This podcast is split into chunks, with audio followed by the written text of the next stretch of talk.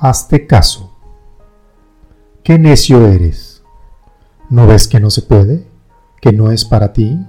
¿Que no lo mereces? ¿Que no te lo ganaste? ¿Que así son las cosas? Perdón, entonces, ¿cuándo dices que me toca a mí? ¿Sabes? Me urge un poco. No hay nada peor que un diálogo interno tan disparatado e incoherente. Es casi imposible hacerse caso a uno mismo, tan solo por el hecho de querer tener siempre la razón. Y mi yo interno siempre está peleando conmigo, que no sabe que no me gusta pelear, y menos conmigo mismo. Pero así las cosas. La comunicación es constante e imparable.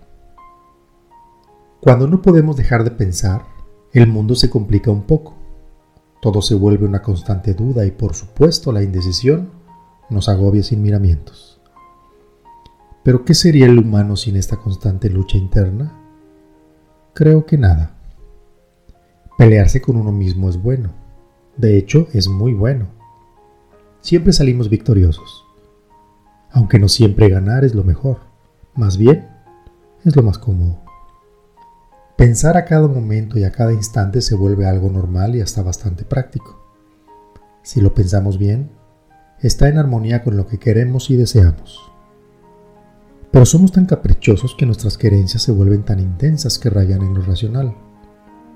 Y no porque esté mal querer que se realice todo lo que pensamos a cada instante y de la manera en que la pensamos.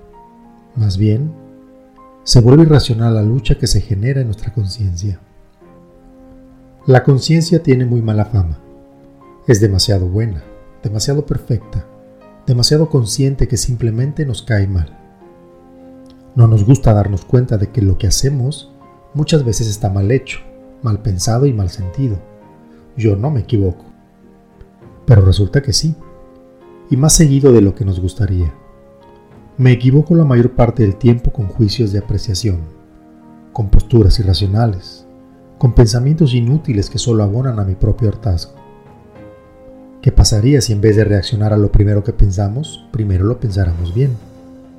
Con conciencia y con inteligencia, con apertura y compromiso, con aceptación y cordura, pero sobre todo, con amor, amor a uno mismo, conscientes de que nos merecemos todo eso que nos ganamos a pulso sin necesidad de tomar ventaja ni de hacernos trampa a nosotros mismos. Hazle caso a tu corazón. Quizá te lleve por caminos complicados, bastante difíciles, dolorosos al extremo, pero eso sí, llenos de aprendizaje y crecimiento. Hazle caso a esa voz interna que te dice lo impensable, lo fuera de lógica, lo que a simple vista no es posible dentro de tu mundo. Hacerte caso requiere de valentía, quizá de locura, un poco de sentido común, pero sobre todo de amor a ti mismo. Dejaré de pelearme conmigo mismo. Dejaré que la emoción me embargue y que mis sentimientos fluyan libremente. Y si me duele el proceso, agradecido estaré del aprendizaje recibido. No lo pienses mucho. Y hazte caso.